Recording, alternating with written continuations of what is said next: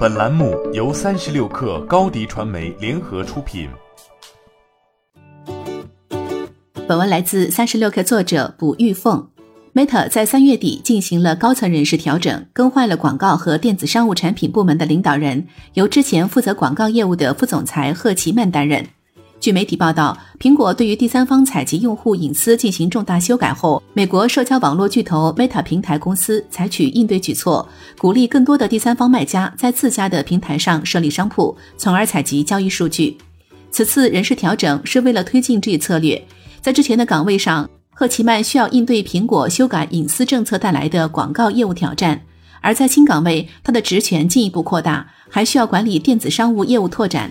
扎克伯格对于电子商务提出更高的期望，对于赫奇曼也施加了更大的压力。未来，前负责人勒文将在赫奇曼领导的部门中主要负责电子商务移动聊天团队。媒体指出，这次调整对勒文来说是降级。不过，在一个内部帖子中，勒文表示工作变动是自己的想法。他认为电子商务移动聊天也是公司的一个新的增长机会。对于这一人事调整，Meta 官方并未置评。去年，苹果对于第三方采集果粉隐私做出了改革，要求事先获得用户同意，这导致 Meta 等外部公司获取的用户隐私数据大幅度减少，这对 Meta 造成了不小的负面影响。在一月份的财报分析师会议上，Meta 首席财务官魏纳表示，苹果修改隐私采集做法，去年至少给 Meta 造成了一百亿美元的经济损失。在这一消息公布和财报公开后，Meta 的股价在第二天暴跌了四分之一。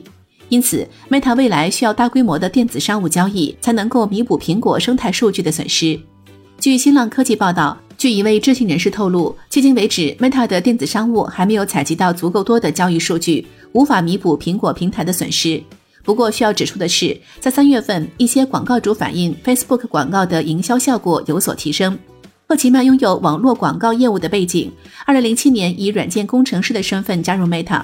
过去曾经担任 Meta 广告竞拍系统的技术副总裁。多位消息人士透露，在 Meta 内部，赫奇曼被认为是一位强势的技术领导人。去年六月，他离开了动态信息流团队，开始负责广告产品团队。据报道，赫奇曼和扎克伯格私交甚好，在新冠疫情期间，扎克伯格经常去夏威夷工作生活，赫奇曼还被拍摄到和扎克伯格一起打猎。知情人士透露。自从苹果2020年宣布隐私采集改革计划之后，Meta 的广告产品团队一直在考虑各种解决方案。你的视频营销就缺一个爆款，找高低传媒，创意热度爆起来，品效合一爆起来。微信搜索高低传媒，你的视频就是爆款。